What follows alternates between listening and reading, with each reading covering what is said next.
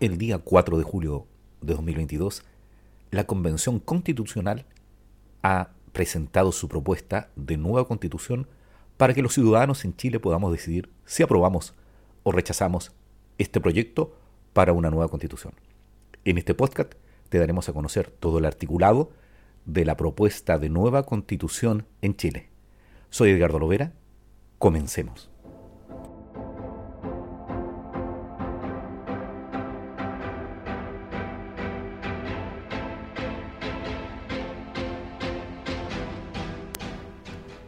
Artículo 26.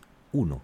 Niñas, niños y adolescentes son titulares de los derechos establecidos en esta Constitución y en los tratados internacionales de derechos humanos ratificados y vigentes en Chile. 2.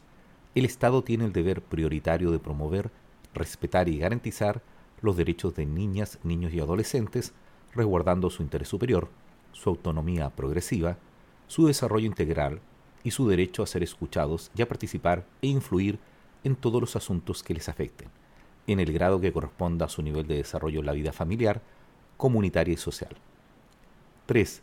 Niñas, niños y adolescentes tienen derecho a vivir en condiciones familiares y ambientales que permitan el pleno y armonioso desarrollo de su personalidad.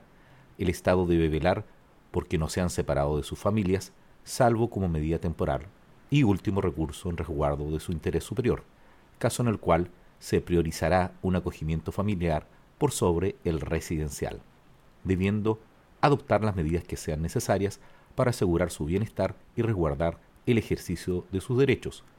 4. Asimismo, tienen derecho a la protección contra toda forma de violencia, maltrato, abuso, explotación, acoso y negligencia. La erradicación de la violencia contra la niñez es de la más alta prioridad para el Estado y para ello diseñará estrategias y acciones para abordar situaciones que impliquen un menoscabo de su integridad personal, sea que la violencia provenga de las familias, del Estado o de terceros. 5. La ley establecerá un sistema de protección integral de garantías de los derechos de niñas, niños y adolescentes, a través del cual establecerá responsabilidades específicas de los poderes y órganos del Estado, su deber de trabajo intersectorial y coordinado para asegurar la prevención de la violencia en su contra y la promoción y protección efectiva de sus derechos.